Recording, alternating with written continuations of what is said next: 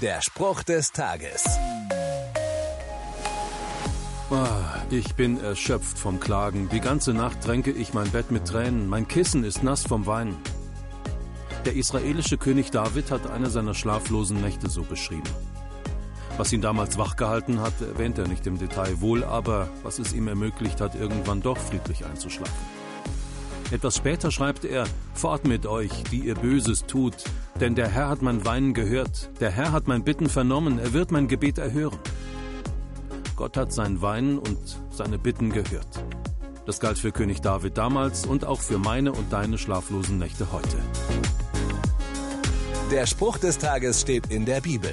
Bibellesen auf bibleserver.com.